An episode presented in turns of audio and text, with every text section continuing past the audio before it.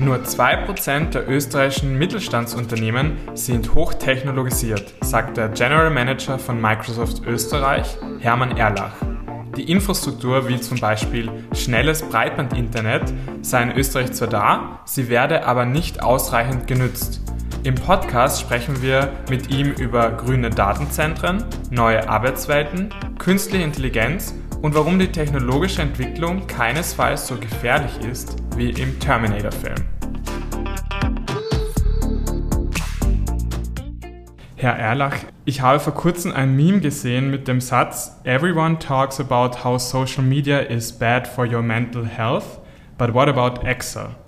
Können Sie die manchmal starken Emotionen gegenüber Excel nachvollziehen?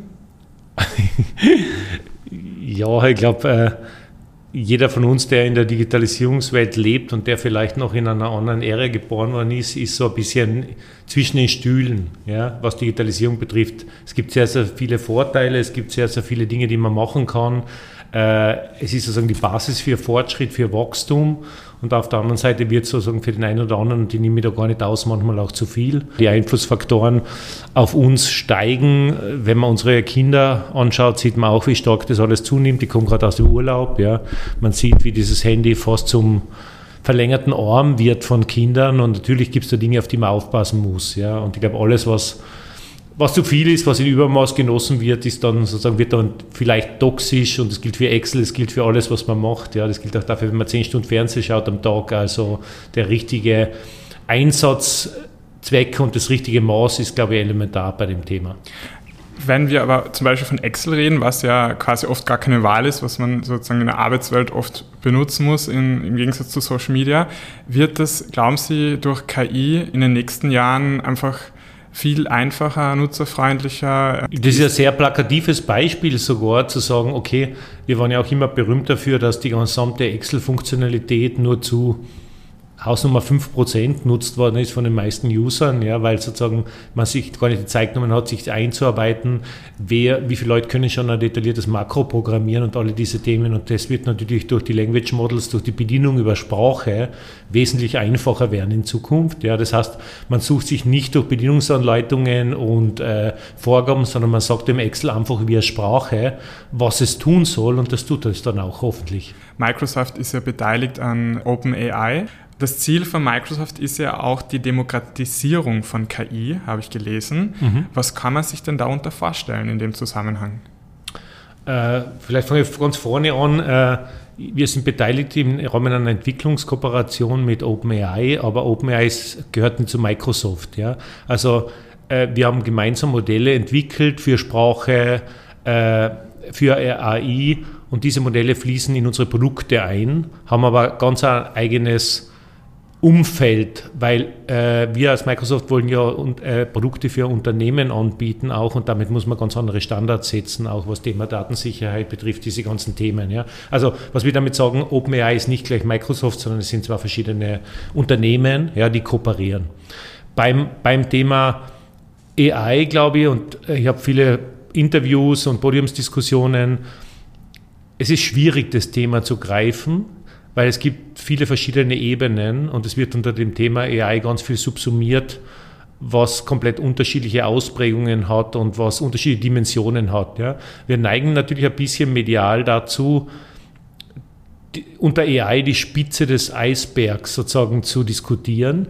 Das heißt sozusagen die Diskussion in den Medien zum Thema, da werden Entscheidungen über unsere Köpfe getroffen in Richtung, wer kriegt welchen Kredit, wer kriegt welche Operation, diese ganzen Themen diese Diskussion ist berechtigt, aber das ist nur ganz oben die Spitze des Eisbergs. Ja. Drunter gibt es beim Thema äh, AI so extrem viele Anwendungsszenarien, die relativ banal sind, die relativ einfach erklärbar sind und die aber einen riesen Mehrwert für den Nutzer äh, bieten. Beispiel war, was wir gerade diskutiert haben, also das Excel-Beispiel, ja, aber zum Beispiel auch diese einfachen Prozesse zu sagen, ich habe einen Word-Text, ja. Die AI fasst mal diesen Word-Text zusammen in, einem PowerPoint, äh, in einer PowerPoint-Präsentation, die dann nehmen kann, um sie weiter zu bearbeiten, ja. Das sind so Themenstellungen oder Prozesse, die nichts mit diesem hochtrabenden AI-Thema in Wirklichkeit zu tun haben, sondern die einfach ein Tool sind, ein Werkzeug, eine Hilfestellung, wie man in Zukunft arbeiten wird. Und wir glauben ja bei der Microsoft, dass niemand mehr wirklich oder anders ausgedrückt, in den seltensten Fällen werden Sie irgendwo mit einem Blatt Papier, mit einem leeren anfangen oder mit einer leeren PowerPoint-Präsentation, sondern Sie werden immer irgendjemanden Content nutzen, der die Basis ist für das, wo Sie weiterarbeiten. Ja, das nennen wir Co-Pilot und wir nennen das ganz bewusst Co-Pilot, weil der User und der Mensch muss immer im Driver-Seat bleiben, nutzt aber Werkzeuge, um produktiver zu werden, um einfacher zu arbeiten und kreativ zu werden. Und das wird, glaube ich, die Arbeitswelt massiv verändern noch einmal bezüglich der Arbeitswelt, da fürchten sich ja viele, dass sie komplett ersetzt werden oder ihre Jobs. Äh, und man könnte auch sagen, ja, dann werden so monotone Arbeiten halt von der KI gemacht, die sowieso nicht sehr erfüllend sind. Da frage ich mich aber, was ist denn generell dann mit unserer Fähigkeit, Texte eben auf dem weißen Papier zu schreiben, das Sie gerade früher erwähnt haben. Ist das nicht auch eine Fähigkeit, die wichtig ist, aus dem Nichts etwas entstehen zu lassen? Verlernen wir das dadurch? Ich würde mal sagen, jeder, der sagt, er prognostiziert, wie die Arbeitswelt sich genau entwickelt in den nächsten fünf bis zehn Jahren, ja, der ist eigentlich ein Wahrsager. Niemand weiß genau, was passieren wird. Ja. Es gibt diesen enormen Produktivitätsgewinn.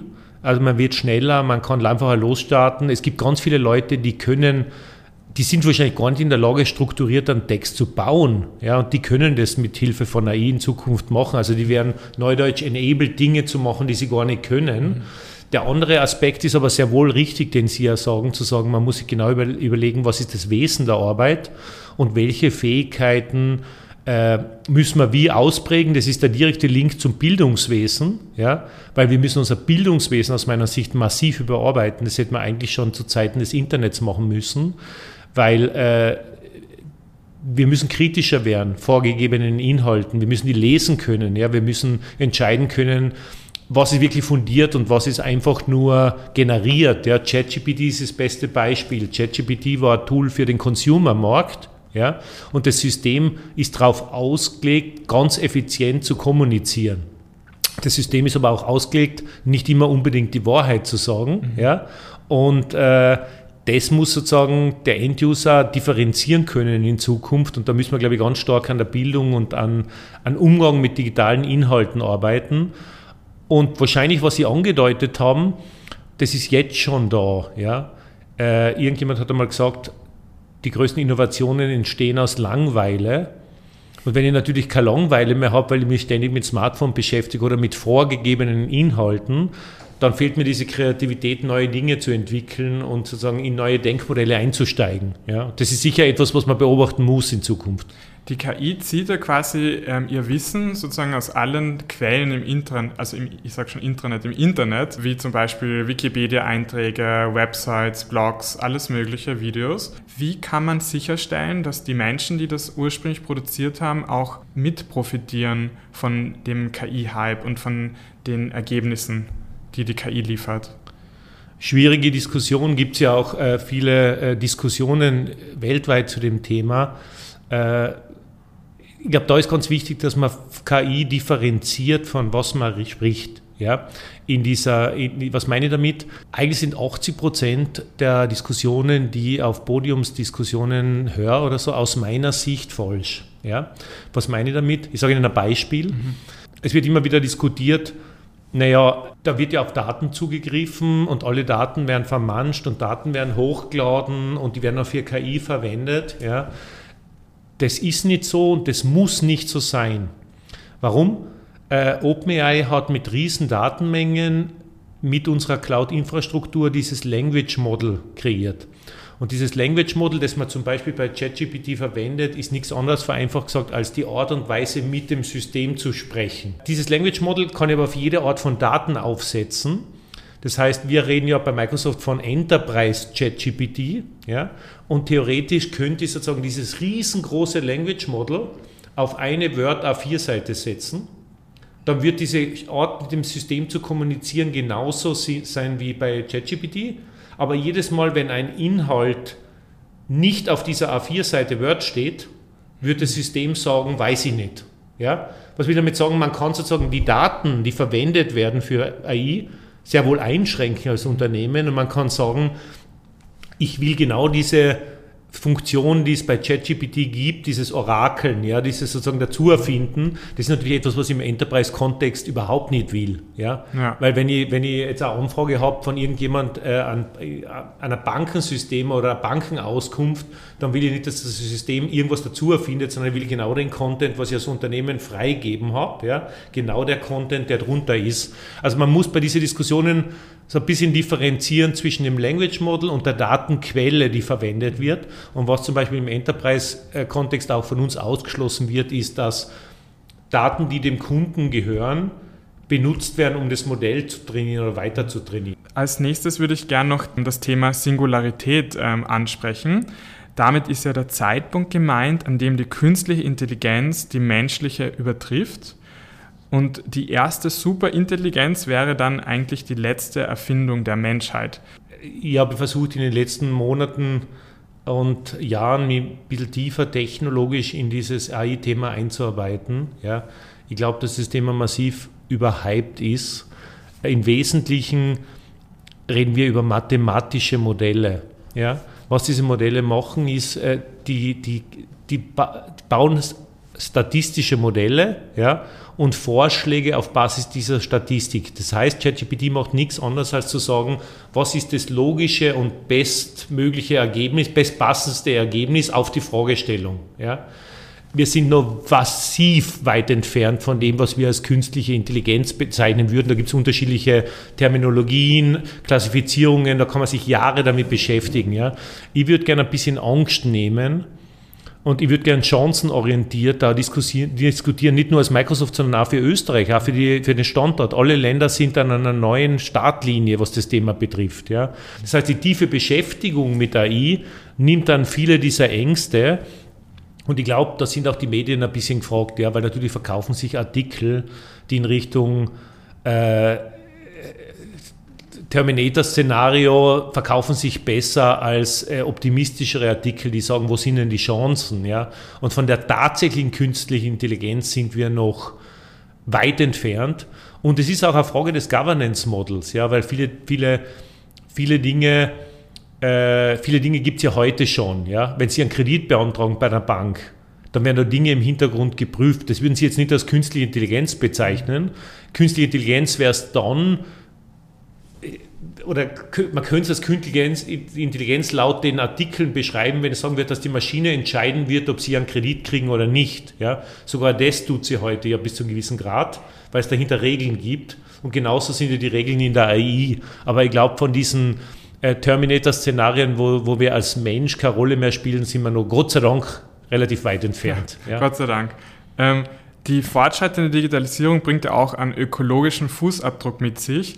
Ähm, die Boston Consulting Group hat zum Beispiel vor zwei Jahren ermittelt oder berechnet, dass die CO2-Emissionen der IT- und Telekommunikationsbranche doppelt so hoch sind wie die der Luftfahrtindustrie. Wie kann denn die IT-Branche grüner werden?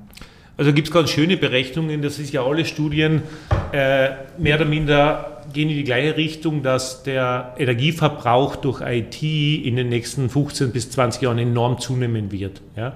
Der Grund sind wir. Der Grund sind unsere Smartphones, unsere äh, Gaming-Modelle, die, Ver die, Vernetzung, die digitalen Modelle, autonomes Fahren. Das wird viel mehr und viel nicht weniger. Aber die gute Nachricht ist, alle diese Modelle gehen von einem gleichbleibenden Effizienzgrad aus und man sieht, dass die technologische Entwicklung enorm nach vorne geht. Ja, wir bauen gerade in Österreich Datacenter. Das sind die rund um Wien, das sind die modernsten Datacenter der Welt. Ja. Die sind höchst ökologisch. Natürlich haben die immer noch einen großen Energieverbrauch, aber die haben natürlich viel weniger Info Energieverbrauch, wie wenn jeder zu Hause das produzieren würde. Ja. Und diese Datacenter können höchst ökologisch betrieben werden. Aber wo sie natürlich recht haben, ist, äh, dass zunehmende Digitalisierung und zunehmende Vernetzung und zunehmende Aufkommen von Daten Energie brauchen. Ja. Die Rechnung ist trotzdem ein bisschen simpel. Äh, warum?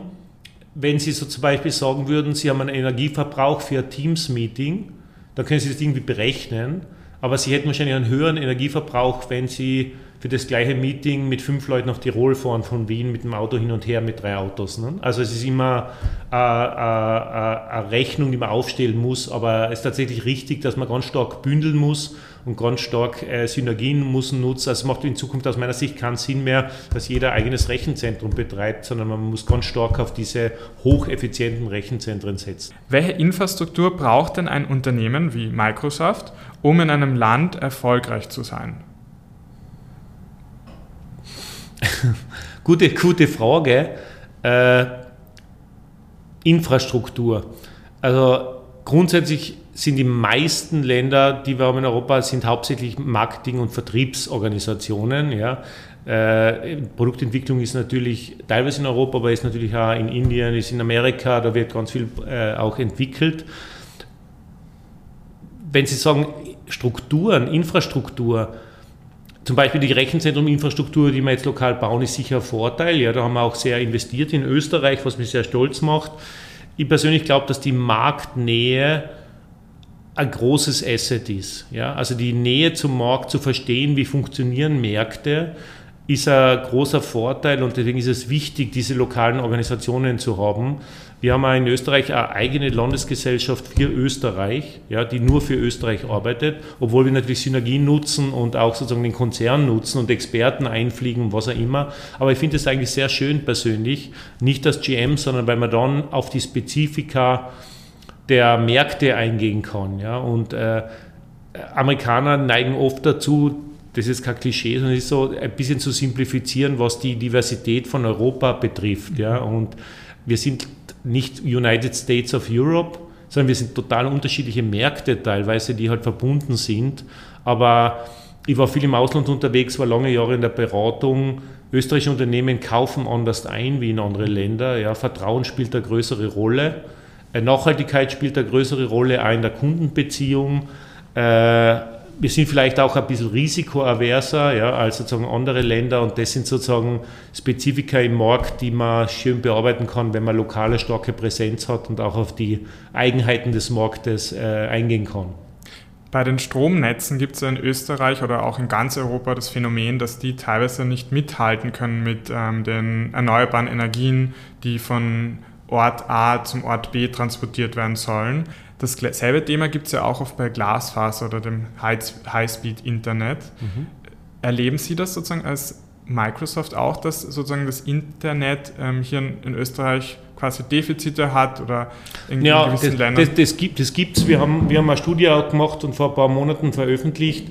Äh, man kann eigentlich generell sagen, dass wir in Österreich sehr gut unterwegs sein im Vergleich zu anderen Märkten, übrigens auch zu Deutschland, was den Ausbau der Infrastruktur betrifft. Ja?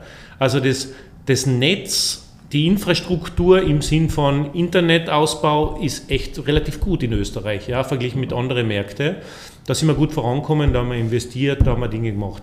Wo wir nicht so gut sind, ist der Einsatz der Technologie auf, diesen, auf dieser Infrastruktur. Das heißt, Österreich ist sehr gut unterwegs, was die Infrastruktur betrifft, auf dieser Infrastruktur vorn aber weniger. Was heißt das? Zum Beispiel Mittelstandsbetriebe, habe ich heute gerade Zahlen gesehen, nur 2% der österreichischen Mittelständler sagen, sie sind hoch digitalisiert. Nur 2%. Ja? Im Vergleich zu anderen Ländern in Europa haben wir 20 bis 25% Nachholbedarf in der Digitalisierung im Mittelstand. Das heißt, die Infrastruktur ist sehr gut, aber die Adaption von Cloud, die jetzt immer besser wird, ja, die Adaption von sogenannten Frontrunner-Technologien, da sind wir sehr zurückhaltend, weil wir historisch sagen, wir warten einmal, ob sich solche Dinge durchsetzen. Den gleichen Effekt sehen Sie im Übrigen beim AI-Thema, ja, mhm. wo wir sozusagen Gefahr laufen, jetzt nicht wieder in die, also wieder ähnlich wie beim Cloud-Thema zu sagen, wir gehen jetzt nicht in die Adaption rein und sagen, wir wollen die Nummer eins werden in der Adaption von AI-Technologie, sondern eher abwartend agieren und einmal ganz stark regulativ diskutieren und sagen, welche Regulative braucht man denn dafür. Ja?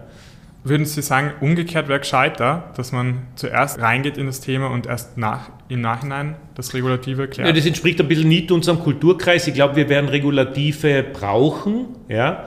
Aber ich würde es für smart halten zu sagen, ich, ich treibe diese Adaption und das Upskilling von Unternehmen und von der Bevölkerung ganz stark voran. Warum? Äh, jedes Regulativ hat Schwierigkeiten mit dieser Technologiegeschwindigkeit mitzuhalten. Ja? Also sie werden immer hinten nach sein mit der Regulative, dem, was sich technologisch tut und man sieht diese Beschleunigung in der Innovationskurve. Ja?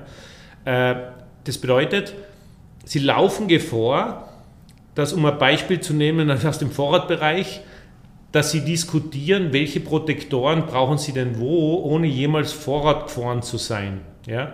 Und ich glaube, es ist manchmal gescheiter, mal Vorrat zu fahren und dann zu überlegen, wo brauche ich denn Protektoren? Äh, und dafür muss ich lernen. Ja? Und lernen heißt wahrscheinlich auch an einer anderen Stelle einmal ausrutschen oder hinfliegen. Ja? Aber die Länder, die am stärksten lernen in dem AI-Thema, werden auch die Länder sein, die am besten regulieren können und die am besten eingreifen können in das ganze System. Die anderen werden immer zehn Jahre hinten nach sein. Ja? Und diese Adoption, dieses sozusagen Lernen, wie gehen mit dieser Technologie um im Bildungsbereich? Ja? Wie gehe ich mit dieser Technologie um im Arbeitsbereich?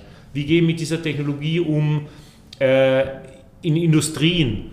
Das ist, glaube ich, das Um und Auf. Dann kann ich lernen und da kann ich auch vernünftig damit umgehen. Die Abwehrhaltung zu sagen, ich versuche mal das wegzubringen. Ja. Das wird nicht funktionieren. Wir haben das jetzt mehrfach gesehen. Der Unterschied ist nur die Geschwindigkeit. Es ist eigentlich strategisch gescheiter, sich frühzeitig mit den Themen zu beschäftigen, zu lernen, zu schauen, was tut das mit meinem Unternehmen, wie kann ich das beherrschbar machen, als zu sagen, ich versuche das wegzudrängen, weil die Büchse der Pandora, wenn man so nennen will, im Thema AI ist geöffnet worden. Ja? Die Technologie ist da, diese Large Language Models sind da und die sind auch super hilfreich ja? In manchen Bereichen. Ich kann halt ich kann halt super lange Bedienungsanleitungen viel besser durcharbeiten. Ich kann einfache Fragen stellen, ich kriege bessere Resultate. Ja. Da ist so viel, was irrsinnig helfen kann. Äh, wir haben ein schönes Beispiel gehabt bei der Microsoft, wie äh, Leute, die nicht äh, wirklich gut schreiben und lesen können, mit AI Förderungsanträge in Indien bearbeiten können. Ja, da gibt es so viele tolle Geschichten. in Österreich haben wir super Geschichten, wie man mit AI zum Beispiel den Lebensmittelhandel optimieren kann. Ja, wenn wir mit dem Spar, da sind wir sehr stolz drauf, zum Beispiel mit AI dafür gesorgt, dass weniger Lebensmittel weggeschmissen werden, also entsorgt werden müssen und dass die Ware frischer im Laden ankommt. Das sind Modelle, die eigentlich super sind. Wir retten den grünen Veltliner in Österreich vor Klimaschwankungen mit AI. Ja. Man müsste viel mehr chancenorientiert diskutieren. Und wie gesagt, das AI-Thema wird nicht weggehen. Ja und wird schon gar nicht weggehen, wenn wir sagen, wir blockieren hier. Ich, würde noch gerne mal gegen Ende noch kurz zum Infrastrukturthema zurückkommen, weil wie man gerade gesagt, Glasfaser oder gerne das schnelle Internet, das ist bei uns schon gut ausgebaut in Österreich. Es gibt aber auch noch andere Infrastrukturen, wie zum Beispiel eben grüne Energie, Windkraft, Photovoltaik, Wasserstoff. Wie ist das mit den neuen Rechenzentren? Haben Sie da die Möglichkeit, die mit, grünem, mit grüner Energie zu versorgen? Das war, wir haben lange gekämpft, diese Rechenzentren nach Österreich zu kriegen. Und neben anderen Faktoren war ein ganz klarer Standortvorteil, dass wir in Österreich die Chance haben, diese Rechenzentren mit grüner, 100% grüner Energie zu versorgen. Wir haben eine Kooperation mit dem Verbund und diese Rechenzentren werden sozusagen mit äh, sauberem Strom betrieben. Ja, da sind wir sehr stolz drauf. Gibt es da noch irgendwas, wo man sagt, ähm, das ist für den Standort, für den Wirtschaftsstandort noch wichtig, damit Unternehmen wie Microsoft eben äh, erfolgreich sein können da? Einer der größten ich würde nicht sagen Hinderungsgründe Gründe für, für Erfolg, äh, weil wir sind sehr erfolgreich, Gott sei Dank, aber äh, größten Limitationen sind Mitarbeiter. Ja? Also sogar wir sehen diese, diesen Mangel an qualifizierten Mitarbeitern. Im IT-Bereich gibt es da extreme Bottlenecks momentan, die sehen wir auch bei unseren Kunden. Und wir haben ein riesen Partner-Ökosystem von über 4500 Partnern, die mit uns arbeiten. Microsoft hat das größte IT-Ökosystem in Österreich. Äh, und da müssen ganz viele Partner Projekte ablehnen, weil sie die Ressourcen nicht haben. Ja? Also Skilling, Ausbildung, wie gehe ich mit Cloud um, wie gehe ich mit neuer Technologie um. Da ist das größte Bottleneck sind die, die Ressourcen. Übrigens auch im Thema Cybersecurity ein Riesenthema. Ja. Wie kommt ein mittelständisches Unternehmen im Burgenland oder irgendwo zu Mitarbeitern, die eine Ahnung haben von Cybersecurity? Ja. Das ist fast unmöglich. Auch da hilft die Cloud, mhm. weil die da helfen kann. Aber geistige Mobilität, glaube ich, ist neben Infrastruktur ganz ein wichtiges Thema, zu sagen, ich lerne schnell und wir werden uns wahrscheinlich auch mental irgendwann verabschieden müssen von dem alten Modell, ich habe was gelernt, das mache ich dann 40, 50 Jahre bis zur Pension, Wir müssen ständig lernen und Microsoft ist ein schönes Beispiel. Meine Mitarbeiter müssen jedes Monat Trainings machen, sich jedes Monat wieder qualifizieren, ja, weil in dieser Branche, wenn du ein Jahr nichts äh, dazulernst, bist du weg vom Fenster. Ja. Und dieses Modell ist nicht nur in der IT-Industrie ein Zukunftsmodell, sondern der Job, den ich heute mache in einem Unternehmen, muss nicht der Job sein, äh, den ich morgen mache. Ich glaube persönlich nicht an diese Geschichte mit AI wird alle Jobs kosten. In der Geschichte haben dann immer mehr Jobs produziert worden, als weggefallen sind durch Digitalisierung. Nur teilweise sind es andere Jobs mit anderen Qualifikationsprofilen. Ja. Und es gibt so einen schönen Spruch, ich weiß gar nicht von wem der ist, der gesagt hat, die AI wird dir nicht den Job rauben, aber ein anderer Mitarbeiter, der AI nutzt, wird es tun. Ja? Und das ist ein anderes Denkmodell und ist, glaube ich, ein Aufruf, ständig zu lernen. Für jeden von uns. Ja? Für mich als Geschäftsführer ständig zu lernen und das zu hinterfragen, was man selber tut. Wenn Sie auf Ihre Berufslaufbahn zurückblicken, Sie haben ja auch gesagt, Sie waren in der Unternehmensberatung, Sie haben auch, glaube ich, für SAP sozusagen gearbeitet ja. und, und auch Engineering studiert. In welcher Position haben Sie am meisten lernen können und auch am meisten gestalten können? Ich würde gar nicht differenzieren sozusagen zwischen den einzelnen Rollen. Natürlich ist diese Rolle, die ich jetzt habe, eine sehr schöne. Ja? Ich glaube, das ist der, das ist etwas, wo man mit so vielen Partnern arbeitet, mit so vielen Kunden, so viele spannende Leute trifft, so viele Touchpoints hat, dass es von dem her sicher die, die, die interessanteste Rolle ist, aber vom Lerneffekt war jede Rolle auf dieser ganzen Reise ja super interessante. Ja? Und ich glaube, es geht gar nicht um die Rolle, die man macht, sondern um die Neugierde, die man hat, zu lernen. Ja? Und diese Neugierde macht, glaube ich, dann einen Unterschied, da langfristig zu sagen, was kann ich denn lernen von einem Kunden? Wie kann ich denn genau zuhören, was der mir erzählt? Ja? Und gerade diese, diese organisatorischen Geschichten sind für mich ein riesengroßer Lerneffekt. Wir reden über technologische Innovation und die geht sicher schneller mittlerweile. Ja? Die Zyklen sind beschleunigt. Aber ich mache seit 25 Jahren, seit 20 Jahren das Gleiche. Nämlich wie überzeuge Menschen und Organisationen, neue Dinge zu machen. Und das hat nichts mit Technologie zu tun. Technologie kommt und geht. Ja? Einmal ist es die Technologie, einmal ist es die Technologie. Aber wie kriege ich Personen, Organisationen dazu, sich zu verändern und möglichst sich positiv zu verändern? Ich glaube, das ist das Spannende an diese ganzen Rollen, die ich gemacht habe. Ja? Und egal, ob du das als kleiner Consultant machst oder als Geschäftsführer, ist immer wieder die Herausforderung zu sagen, wie ziehe ich denn das System mit?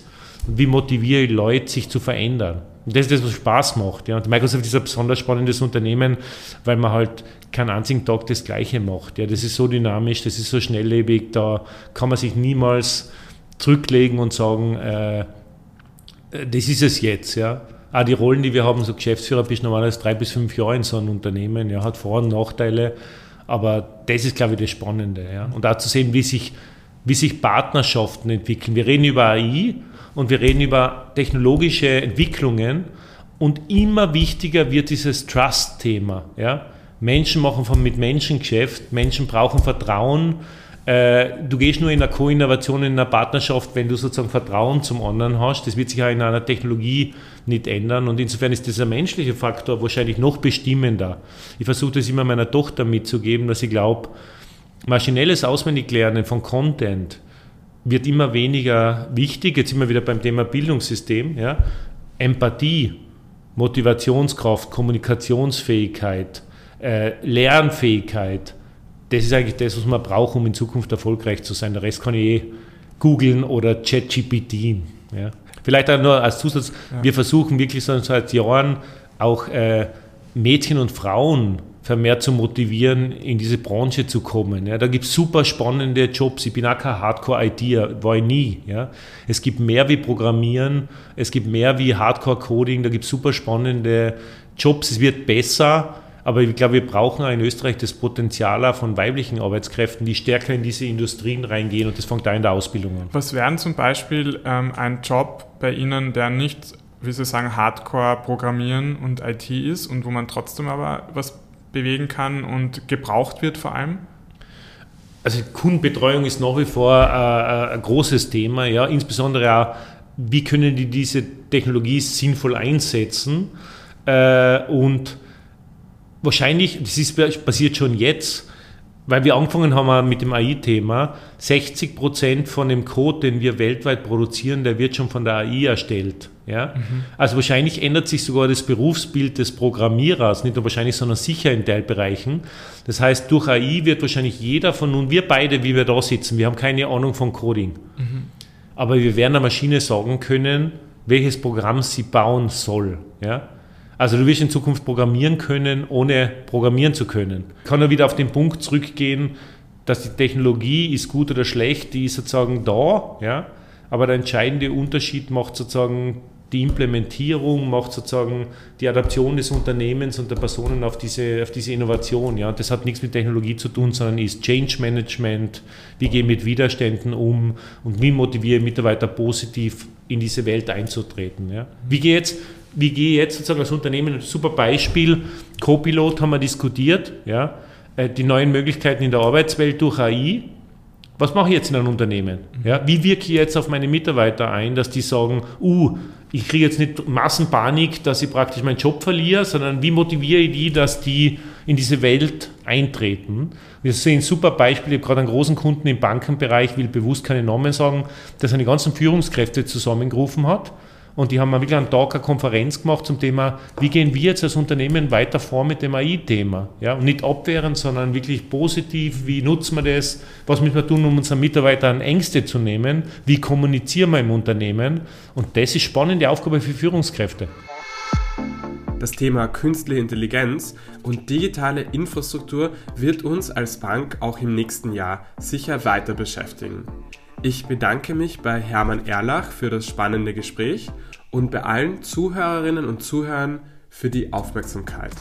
Die nächste Folge von Stadtland Fluss wird es im Jänner geben. Einen guten Rutsch ins neue Jahr und bis bald.